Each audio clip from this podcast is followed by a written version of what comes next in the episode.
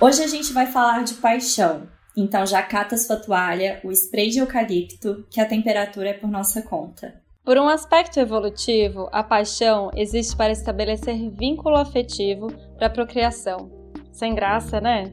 A razão inicial pode ser, mas o impacto disso no nosso sistema nervoso central é gigantesco.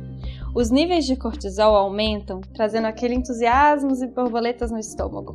A frequência de sinapses no nosso córtex pré-frontal diminui, alterando nossos julgamentos e tomadas de decisão. Daí a ideia que ficamos cegos. Na verdade, ficamos mais irracionais mesmo. O aumento de dopamina, serotonina e noradrenalina atuam em várias partes do nosso cérebro, principalmente na via neuronal conhecida como a via do prazer. Já ouviu falar dessa associação de paixão com droga? Ela não é de todo errada. Isso porque, com o aumento desses neurotransmissores, a gente fica embebido pelo outro, extasiado mesmo. Basicamente, estar apaixonado faz a gente se sentir bem. O que faz a gente entender que, apesar da gente sentir a paixão no coração, ela é absolutamente um construto do nosso cérebro, né? Porém, existe o outro lado desse bem-estar, a paixão é frequentemente acompanhada de ciúmes, comportamentos inadequados. Quem nunca se sentiu estúpido fazendo aquela coisa que depois você vai morrer de vergonha quando estava apaixonado?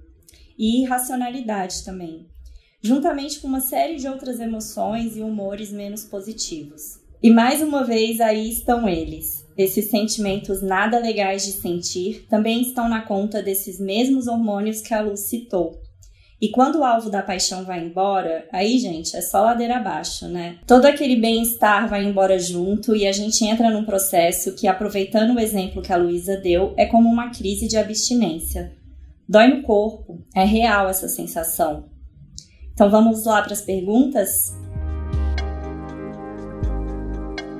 Quanto tempo dura uma paixão? Eu entrei num relacionamento, não sinto mais aquelas borboletas no estômago também, mas acho que amo ele. Não penso em terminar, apesar de não, assistir, de não sentir aquele fogo, sabe? Help! Como eu sei que virou amor. Ah! Dessa transição, né? Da paixão pro amor. É boa essa pergunta. Bom, teoricamente, tem uma média aí de dois anos que a, a paixão dura né, desse nível de dopamina na nossa via do prazer. Teoricamente, ela dura esse tempo pensando na história da procriação mesmo, porque para a gente estabelecer, é, em termos evolutivos, tá, gente? Para a gente estabelecer um vínculo com uma pessoa e na procriação, gerar um filho é uma coisa que demora muito tempo, né? Então, é, para uma criança, eu preciso de nove meses da gestação e ainda preciso o depois que a criança nasceu para ela conseguir é, andar, enfim. Então, é, isso dos estudos mais antigos, né, tá? E a gente já pensa numa mudança atualmente nos, nos estudos novos. Isso, o nosso corpo, ele não quer manter a gente apaixonado por muito tempo, né? Porque por conta de todo esse estresse gerado por conta desses hormônios, né, citados, então não é nem saudável e nem exaustivo que a gente fique apaixonado por muito tempo, porque a gente fica com os níveis de cortisol super elevados e além de ser muito estressante, inclusive envelhece, né? Então uhum. a paixão, ela vai durar durante um período até que a estabilidade num relacionamento seja atingida. E agora que os filhos não são mais o fio condutor de uma relação, ainda bem, né? Pelo menos para um Sim. nicho social específico que a gente conversa, a paixão acaba sendo mais rápida. Então, não existe mais esse consenso científico dos dois anos. Na verdade, o que tem se visto é que a paixão, assim como várias outras coisas na, na nossa sociedade, né, ela é mais rápida. Sim, é, porque é como a Thay falou, não tem mais o objetivo, a gente não se relaciona mais para ter filho, né? É, ainda bem. Então isso diminui mesmo, não, não, tira essa ideia. Aí é claro, né? O fenótipo mudando o genótipo, né? É como o ambiente também vai mudando o, o nosso corpo, né? E muda mesmo. E esse é um belo exemplo disso, né? Bom, agora vamos para a pergunta. A gente, a primeira coisa é o, quanto tempo, né? O, o tempo é o, é isso que a Thay falou, vai depender de cada relação e quando você estabelece aquele vínculo, né? Porque é, quando você sai daquela, daquele período da relação de de tá, estabelecer o vínculo e daqui para frente, né? O que que vira o amor? As borboletas no estômago, elas vão embora mesmo. Isso não é de todo ruim, né? Porque, como a Thay falou, o nível de, cortisol tá bem alto, isso envelhece, na verdade, né? Quando a gente fica embebido da pessoa, só fica pensando nela, né? No começo, ai, fica checando o celular pra mandar mensagens e passa o dia inteiro conversando com a pessoa.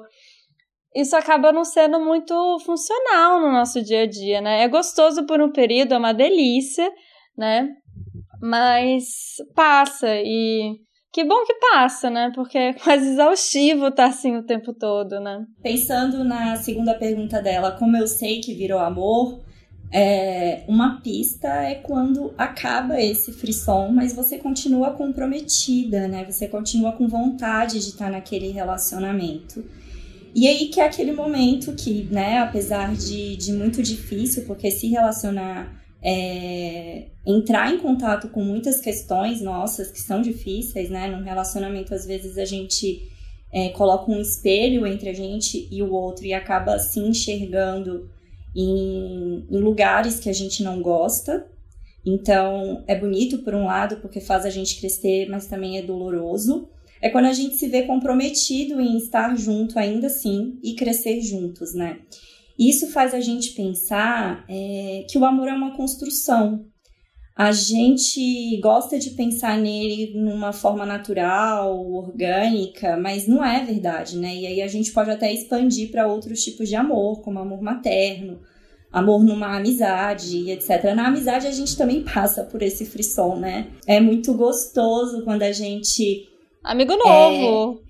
Quando a gente tá com uma amizade nova e quer falar o tempo todo e só fala da pessoa também, né? Ai, minha amiga. E mas também é tão gostoso quando a gente tem aquela sensação de conversar com um amigo antigo, que a gente tem a intimidade, né? Então, às vezes em outros relacionamentos a gente consegue ver essa transição da paixão para o amor, mas nos relacionamentos românticos, né? Até por conta dessa carga do romântico, é. A gente tem esse ideal de que esse fogo, de que essa ansiedade vai durar para sempre. E não é assim. Não é assim. São poucos os filmes até românticos que, que continuam depois da paixão, né? Os filmes acabam com um casal apaixonado e, né, e aí a vida vai ser ótima dali para frente, né? São, são poucos os filmes que relatam um cotidiano, né? Porque o amor, ele não tem realmente a ver com essa expressão. Sabe que. Vou dar um exemplo, pessoal. No meu relacionamento, eu tava. Teve um dia que a gente sentou para fazer contas, sabe? E de fazer conta, não sei o quê, nananã. E aí acabou aquela conversa, eu pensei, gente. Eu amo muito essa pessoa, porque a gente sentou e fez contas e a parte financeira para alguns casais é difícil, né? É, falar sobre dinheiro pode ser um tabu dentro do relacionamento. E para mim falar sobre isso abertamente, sem problemas, nanana, isso que para mim alimenta, né? Porque isso tem mais a ver com amor, né? Com o cotidiano, com fazer conta que é um saco, né? E tal. Mas se você, para mim, se eu conseguir fazer isso, se eu consigo fazer isso bem no relacionamento, é, isso para mim é mais é, positivo do que as borboletas no estômago, sabe? Porque elas, elas passam, né? Então, o amor tem a ver com essa construção mesmo, que não é uma construção linear, não é uma construção é, fácil e, enfim, não, não tem muito a ver realmente com as borboletas no estômago, tem mais a ver com um lugar de. É um lugar mais tranquilo, assim, ao meu ver, do que o frisson das borboletas, sabe? E aí, a Thay trouxe uma coisa legal, né? Tipo, dessa comparação de amigos novos. Eu também amo amigo novo, né? Você fica apaixonado pelo amigo, das histórias, não sei o quê. Mas como é bom você encontrar um amigo antigo que você não tem que explicar nada. Você só fala, porque a intimidade já foi construída, né? Então, a intimidade está nessa construção, né? O amor está nesse lugar da, da intimidade, né? Nessa construção toda. Então, como que você vai saber? Ver como é que tá essa sua construção da intimidade, como é que tá ser você, sabe? Como é que o amor para mim é, é aquele lugar que você pode ser, pode mostrar o seu lado do negativo, sabe? Eu tenho uma amiga, é, a, a, a, nossa amiga, minha da Thay, ela, ela é artista, roteirista maravilhosa. É, e uma vez ela falou para mim uma coisa assim, ela tava falando da namorada e ela falou: Ai, se eu não pudesse ser a pior pessoa com a Hannah, que é a namorada, com quem que eu vou ser? Sabe? E amor é isso, né? Ela, ah, eu posso ser a pior pessoa com ela, eu posso mostrar o meu pior lado, né? Isso é muito bonito, né? De, de ser aquele lugar que você só pode, você só é, né? Não precisa ficar se justificando muito. Sim, talvez a gente possa pensar é, como reconhecer essa transição é quando a gente também começa a se sentir à vontade para ser a gente mesma, porque vamos combinar, quando a gente está apaixonado, a gente é a melhor versão para o outro ficar apaixonado também, né? E se a gente vai pensar nesse fator, é, nessa função evolutiva, né, que é garantir a estabilidade, para garantir a estabilidade eu não vou mostrar defeito. Então, como o amor ele vem com essa estabilidade, é também nesse momento em que a gente se sente confortável para ser quem a gente é. Quando chega na clínica, essa questão da crise do eu não sei se eu amo, não sei se eu quero continuar nesse relacionamento, eu gosto muito de voltar e perguntar, tá, mas o que que foi lá no início que fez você apaixonar? Quais foram as características? Por que que foi que você se apaixonou por essa pessoa? Porque às vezes aquelas características que te encantaram, elas estão ali ainda, apesar do encantamento já ter ido embora. Então a gente está acostumado com o encantamento, mas a gente parou de olhar para aquelas características que fizeram a gente se encantar pelo outro. E aí você tá falando, e eu tô pensando que a gente falou no começo da paixão como uma droga, que algumas pessoas ficam muito viciadas nesse comecinho, né? Já reparou? Tem alguns amigos seus, ou até pacientes mesmo, que tem relações curtas, relacionamentos curtos, que são o tempo da paixão, né? Acabou a paixão, parece que acabou o relacionamento, né? Porque, gente, vamos assumir aqui que quando talvez a gente percebe que a cachorro foi embora, dá uma tristezinha, né? Você fica sentindo falta daquele frisson.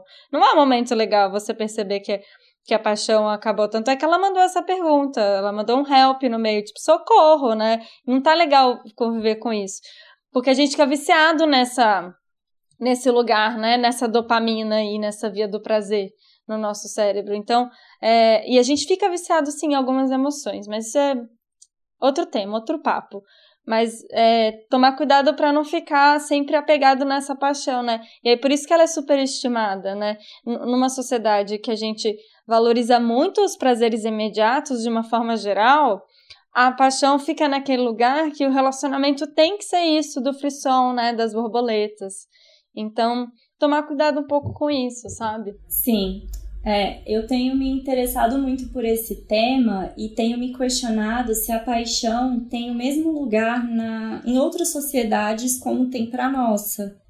Hum. Né? Sociedades modernas, sociedades ocidentais. Será que a paixão sempre teve esse lugar todo em, em outras sociedades, em sociedades ancestrais?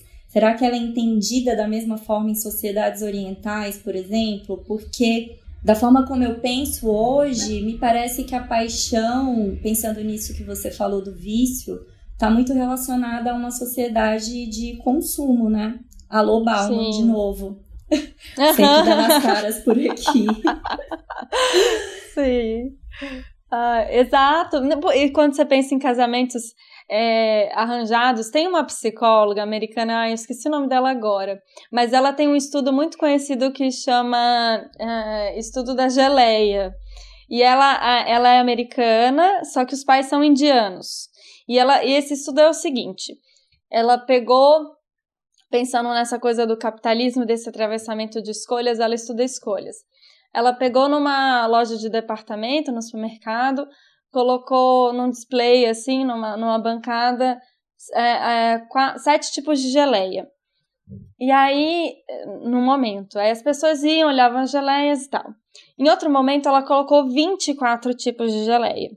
as pessoas se aproximavam mais da bancada quando tinham mais tipos de geleia, mas elas compravam menos. Então, porque pensando, ai, ah, gente, tem tanta opção, eu não sei se eu vou escolher a opção certa, então eu prefiro não escolher. E, e aí ela fala sobre isso, de como também ela relaciona isso ao aplicativo de relacionamento, né? E acontece muito isso, né, na nossa sociedade, que a gente fica pensando, tô aqui nesse relacionamento, a paixão acabou, será que tem outra opção que seja melhor do que eu tenho?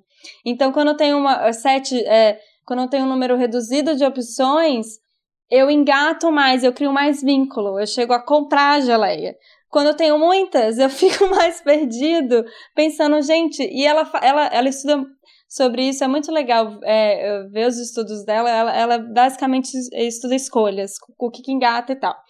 E, e os pais dela sendo indianos, eles são de um casamento acordado, né? Então, e, e, todo mundo, e lá nos Estados Unidos, né, ela, todo mundo fala, nossa, que horror, seus pais não escolheram, prefiro a morte, mas os pais estão bem, não, vive, não morreram porque casaram e são muito felizes assim, né, pensando nisso que você pensou em outras sociedades, como é que se dá essa coisa da paixão.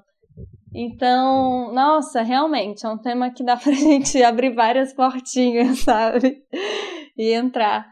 Então, eu sempre fico pensando na história da geleia, assim, de, ai, será que a gente não tá é, com muita opção e acaba não olhando pro que a gente quer, sabe? Engraçado isso, eu vou refletir depois, levar para minha terapia, porque eu sempre escolho a geleia de morango. É, então, às vezes você sabe muito bem o que você quer. Não importa qual outra geleia possa ter ali. Às é. vezes eu até olho a de mirtilo, sei lá, de frutas vermelhas, mas é. acaba ah, eu sempre, eu escolho a de morango. laranja e de mirtilo, sempre. Mas tem a ver um pouco com isso. Vê se você aí não tá aí olhando para outras geleias. Percebe qual geleia que você gosta e, e, e foca nela, sei lá. Acho que é isso, né? Falamos bastante, deu para abrir várias portinhas essa pergunta. Então vamos lá para a segunda pergunta. Eu gosto mais de gostar dele do que dele em si. Que sentimento é esse? Olha, podem ser tantos sentimentos, na verdade, né? Acho que aí cabe o clássico da a hipervalorização de estar no relacionamento mais por uma questão social. Muitas pessoas, elas gostam mais de estarem no relacionamento do que a pessoa em si, que foi o que a pessoa falou, né? Como se o relacionamento falasse alguma coisa de si, né?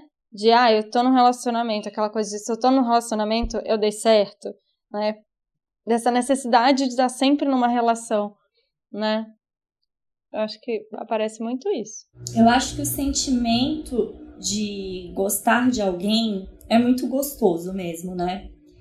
E ele tem um pouco a ver com as nossas carências. Se eu tenho uma necessidade emocional de estar amando, de estar gostando de alguém e aquilo está sendo suprido, eu estou num relacionamento por mim, né? Então, quando ela pensa que sentimento é esse, é ruim de admitir, mas é um pouco de egoísmo, né? Eu estou num relacionamento porque ele faz eu ter uma necessidade emocional suprida o que não seria um problema se ela achasse que não gosta dele tanto quanto ela gosta de gostar dele.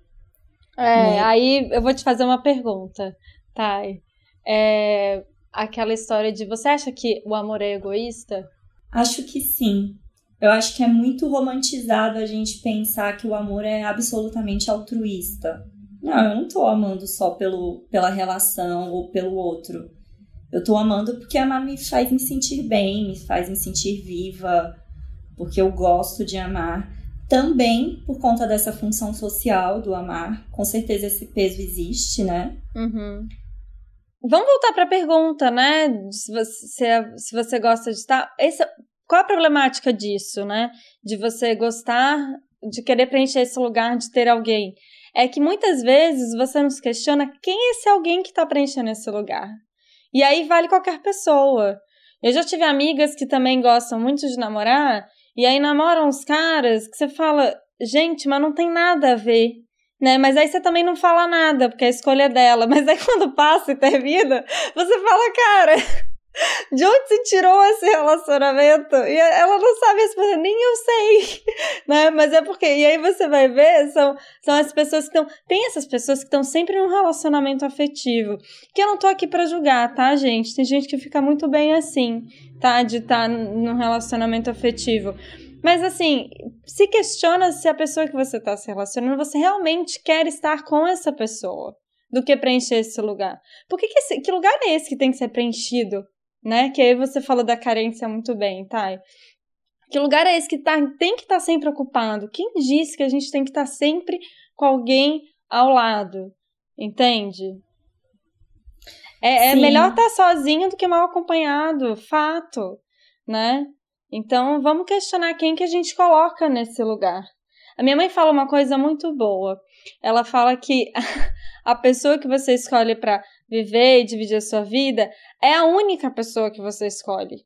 Porque família você nasceu, você não escolheu. Quem você vai trabalhar, né? Os amigos você escolhe, mas nesse lugar de fa familiar, de intimidade, né? É, é, uma, é a única familiar, minha mãe fala, é o único familiar que você escolhe. Então, vamos escolher bem. Porque o resto você vai ter que aceitar, né? O tio do pavê no, no Natal você vai ter que aceitar. A pessoa que tá do seu lado, você tem que realmente admirar a pessoa. O amor passa pela admiração, né? Para depois você se relacionar. O que eu acho muito curioso hoje em dia, que as pessoas elas, elas falam assim, vejo muito no consultório, eu quero estar tá num relacionamento. Não, não chega isso para você? Chega quero estar tá namorando. E Meta aí você de terapia. Quero Meta um namorado. De Exato. E aí você fala, Ou gente, namorada. Que coisa, né? Porque assim, primeiro você conhece alguém. Depois aquela pessoa te interessa ou não. Depois você vê se você quer a pessoa perto da sua intimidade e que você quer dividir coisas. Não dá para você é, conhecer a pessoa e já tá imaginando estar tá num namoro, porque você perdeu várias etapas desse processo. Principalmente a etapa de se você quer ter essa pessoa do seu lado, de fato. Entende? Então, acho isso muito problemático, das, dessa coisa de ter que ter alguém. E vou te falar, tenho, tenho na minha, na minha. É, esse exemplo é bom. É, gente, eu vou me expor muito aqui nesse podcast, mas não tem problema não. São exemplos bons. Essa coisa da, da obrigação de ter um relacionamento. Teve uma época da minha vida que eu fiquei cinco anos solteira, dos vinte e poucos e tal, foi ótimo, maravilhoso. E eu lembro que a minha avó, minha avó me cobrava muito de ter um namorado. E aí eu tinha tinha uma tinha minhas primas e aí é, minha avó bordava e tal, fazia almofadas e todas as minhas primas na ocasião estavam namorando, menos eu. A minha avó resolveu fazer almofadas para as netas que estavam namorando. Ou seja, só eu que não ganhei uma almofada. E depois ela veio me questionar disso. Além de ter feito isso, sutilmente, né? ou não. Depois ela veio me questionar, Luísa, você não tá namorando? E aí eu falei, não, vó, sou muito chata. falei assim, ah, não, vó, sou muito chata. Tal. Aí ela falou, é melhor chata acompanhada do que chata sozinha. Pesadíssimo. Então, assim, essa, essa cobrança, que loucura. Eu podia ter entrado numa, mas não entrei, viu, gente? Eu realmente. Aí eu prefiro seguir o, o caminho da minha mãe de, de escolher bem que, quem eu tô do lado, sabe? Mas as pessoas vão. Essa cobrança não é só uma cobrança interna, a gente tem que entender que ela é uma cobrança social. E a gente tem que questionar essas cobranças sociais, né? Se é um desejo meu ou se é uma coisa socialmente imposta que eu acho que tem que ser assim. Porque se for socialmente, vai bater nas suas crenças, vai ser difícil, vai ser um processo é, doloroso. Então, gente, questiono muito essa coisa de tem que estar num relacionamento. Isso tem que ser questionado mesmo, né? Até porque carência, a gente já falou em outros em outras saunas, carência ela tem que ser distribuída na área, nas áreas da nossa vida, não ficar só no, no lugar afetivo, né? Sim, acho que você falou tudo, Lu. Acho que você Desabafei. falou tudo. É. Acho que a gente pode passar para a terceira.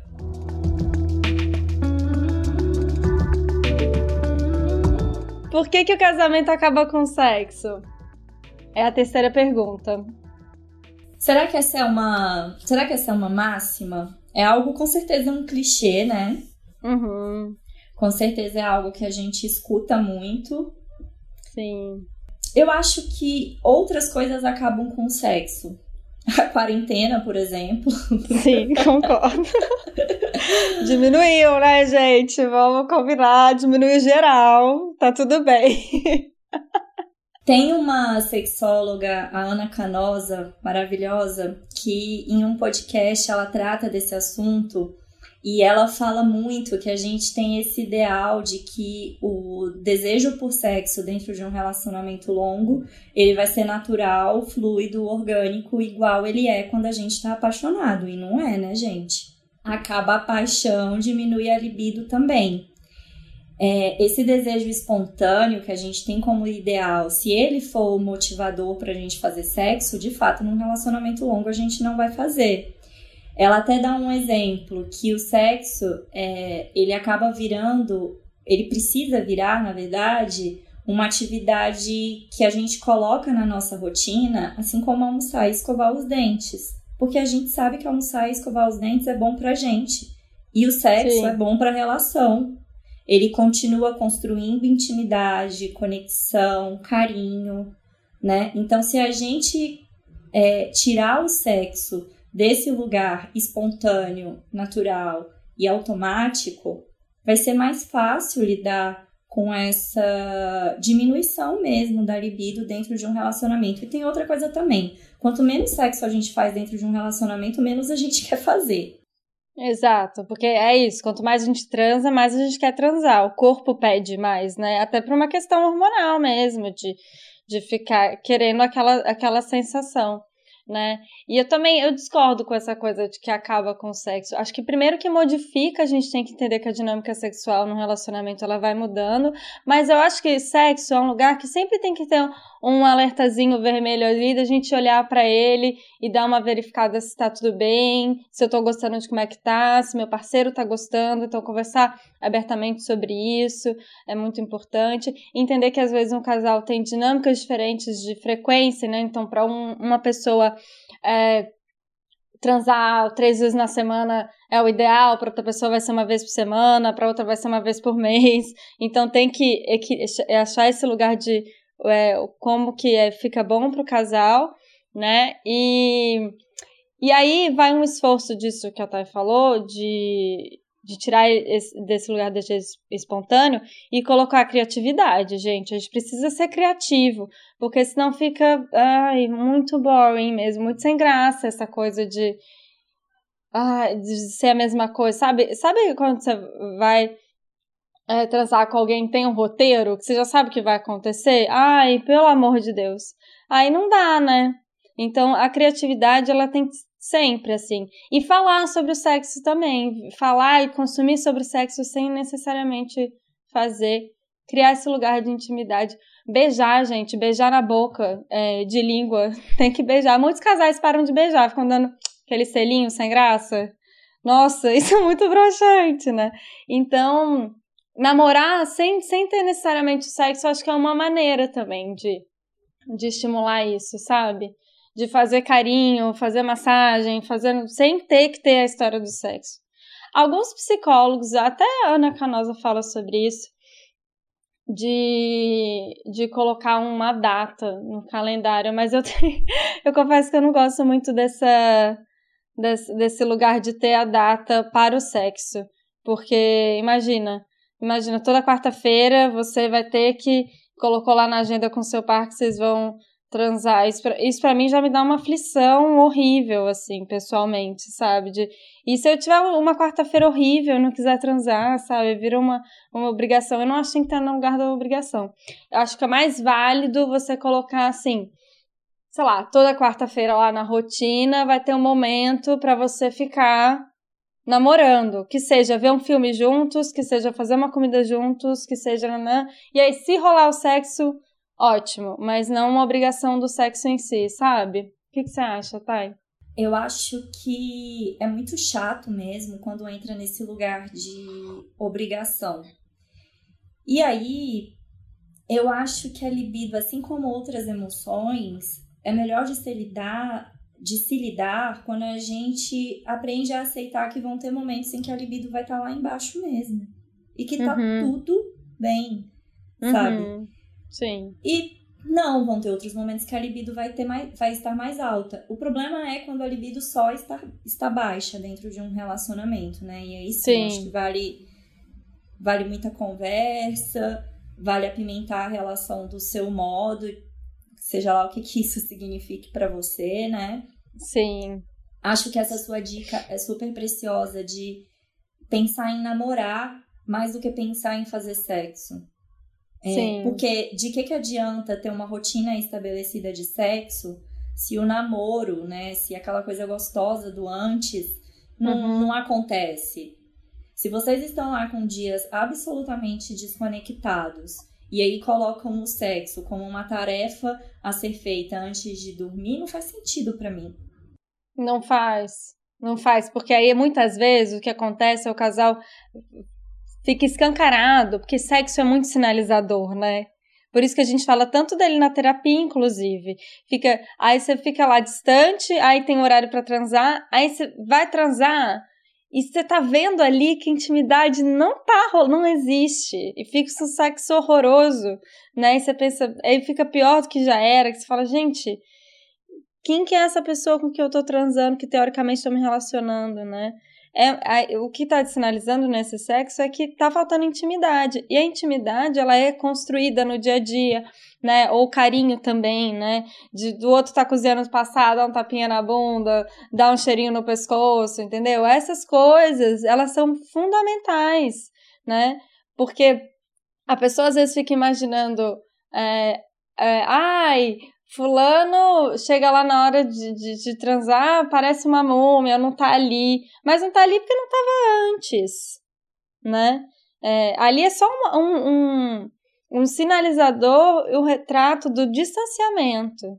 E, e, e, quando o casal tá, tá conversando sobre isso abertamente, até de falar assim, ah, eu não tô muito afim não tô, não tô me sentindo bem com o meu corpo. Acho que aí, vamos falar da quarentena mesmo que a Thay trouxe, que diminui a libido de todo mundo. Acho que a gente tá ficando. Eu senti isso. A gente tá ficando muito em casa, né? Eu tô sentindo com o meu corpo, eu tô me sentindo uma marionete. Sabe aquela marionete mole, assim, que fica sem energia? Porque às vezes tem semanas que você consegue fazer atividade física em casa, tem semanas que não. E isso tem a ver com a nossa libido, né? Com, a, com o nosso corpo físico, com a energia. Então a gente tá é, em casa, é, enclausurado, tudo isso afeta. E poder falar abertamente isso com seu pai, falar, nossa, eu tô sentindo o meu corpo estranho. Não, eu não tô falando de sexo necessariamente, tô falando de como meu corpo tá, como eu tô me sentindo, né? É, e quando isso for para o sexo, isso já tá na mesa, né? Isso já, já se sabe, né? Ah, a outra pessoa não tá tão confortável assim, tá achando o corpo estranho. Então, claro que vai afetar, né? É, a dinâmica. Ou até isso vai ser olhado durante o ato sexual, enfim. O casamento é, acaba com sexo é, se na verdade não se tem. O que acaba com sexo é a falta de comunicação, né? É a desconexão. Sim, acho que tem uma outra questão também, é que você falou dessa tendência ao sexo virar um roteiro, né? Uhum. Ah, e começa, sei lá, com sexo oral, e aí depois vira pro papai e mamãe, termina de quatro. Uma coisa Sim. assim. E às vezes viram um roteiro porque funciona para alguém ou parou de funcionar para os dois, mas acho que tem muito a ver com o fato de que a gente não sabe comunicar as nossas fantasias e os nossos desejos. Muito. E aí, eu acho que. Você acha que tem a ver com gênero isso? Porque eu vejo muito nas pacientes, nas mulheres falando é isso, da dificuldade de falar pro parceiro, tipo, como que gostam, sabe? Um, um, quase que uma vergonha também. Mas, mas também com. Não, acho que não tem a ver com gênero, tô aqui pensando. O que, que você acha? Eu não sei se acontece mais num gênero ou no outro. Eu conseguiria pensar em, nos dois casos. É, eu tô pensando. Mas pensando na deseducação pornográfica de homens, Acho também que várias fantasias que são criadas dentro desse universo da pornografia, uhum. é, eles também não vão conseguir comunicar para parceira, né? Porque daí são fantasias. É, e não só em relação a heterossexuais, né? É por isso que eu pensei nessa coisa de gênero. É, acho que acho que não. É, em relações é, homoafetivas também. Isso aparece. Sim, então pensando que a gente tem dificuldade em comunicar as nossas fantasias, isso precisa ser algo a ser trabalhado se a gente quer que o sexo dure e dure de uma forma legal junto com um, casa com um casamento, né? Uhum. Porque a gente muda e junto com ela os nossos desejos, as nossas fantasias, coisas que eu não sabia que eu gostava cinco anos atrás e que eu gosto agora, como que eu vou incorporar elas no meu relacionamento? Uhum. E isso faz parte desse exercício da intimidade também, né? É difícil, a gente sabe, mas tem que ser possível, gente. Se a gente tem Sim. intimidade pra, sei lá, falar coisas tão difíceis um pro outro, né? Às vezes mostrar pro outro o que há de mais feio nele e apontar, por que, que a gente não consegue apontar os nossos desejos e falar como é que a gente gosta? Porque uma coisa é fato. O outro, numa relação, numa relação sexual, ele quer te satisfazer. Ninguém quer estar tá numa relação sexual achando que o outro não tá gostando. Então. É, a não ser que ele, não sei, a não ser que ele seja meio individualista. Porque, não sei, tem uns caras aí que já, já, já me relacionei com os caras que você fala, meu Deus, o que que tá acontecendo? Não tá, nem, nem pouco importa se eu tô aqui ou não, pode, podia ser qualquer pessoa, porque faz, só pensa nele, já não apareceu? E esses caras namoram. Mas partindo de um princípio que é um casamento, se isso tá acontecendo no seu casamento, então ou você vai comunicar e vai tentar mudar, ou vai ter que tomar alguma atitude, né? Porque se a pessoa é individualista na relação sexual, ela é individualista em outros momentos também. Ela não tá olhando para você e pro seu prazer. Exato. Daí que eu acho que sexo vira o sinalizador, entendeu? Porque ele tá falando da comunicação do casal, assim. Ou da dificuldade que um tem de falar alguma coisa mais, né, um, um sei lá, um desejo mais é, subversivo, talvez, né? De, de se expor, enfim, de não se sentir tão seguro ainda para falar as coisas, né? Ou de, nossa, pensei em tal coisa, será que outra pessoa vai achar estranho? Então diz muito sobre a relação mesmo.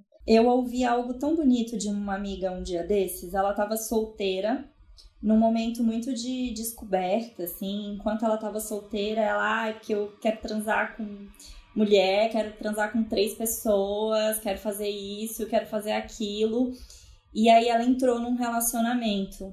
E aí ela falou: eu fiquei me questionando se eu estava colocando todos aqueles meus desejos, todas aquelas minhas descobertas e fantasias para debaixo do tapete para estar tá num relacionamento, mas eu tô vivendo a coisa mais bonita que eu é, já vivi em relação a sexo que é de poder estar tá vivendo todas as minhas fantasias, só que com intimidade, a dois. Ah, então eu achei isso tão legal dela conseguir comunicar e criar um espaço de intimidade onde não tem uhum. vergonha, uhum. onde tem aceitação acerca das vontades sexuais dela e poder viver isso com o outro Olha que delícia, gente, tirar da fantasia e colocar ali. Maravilhoso. De você poder falar até pro seu parar, ah, quero fazer isso, quero fazer aquilo, quero colocar outra pessoa aqui sim, quero ter essa experiência. Sexo é, é, é bom porque assim, o céu realmente é o limite, né? Se você se abre, né, para esse lugar de intimidade. E é, é muito, muito legal, assim, é, quando isso acontece. Muito lindo esse relato da sua amiga. Então, pega esse relato, pessoa que, responde, que, que perguntou, e, e, e repensa, incorpora. É, né? Gente, deixar as máscaras caírem. Em relação intimidade, não é ficar pelado na frente do outro. Intimidade é se mostrar, e aí quando a gente se mostra, o outro também, nossa, vai longe. É bem gostoso. Bom, essa foi mais uma sauna. Sempre uma delícia bater um papo em cima das perguntas que vocês mandam pra gente. Para participar da sauna, procura a gente no Instagram, arroba Clube Sentimental. Clica no link da nossa bio e manda pra gente sua questão. Pode ser áudio. O sigilo é garantido. Acabou. É isso. Tchau, tchau.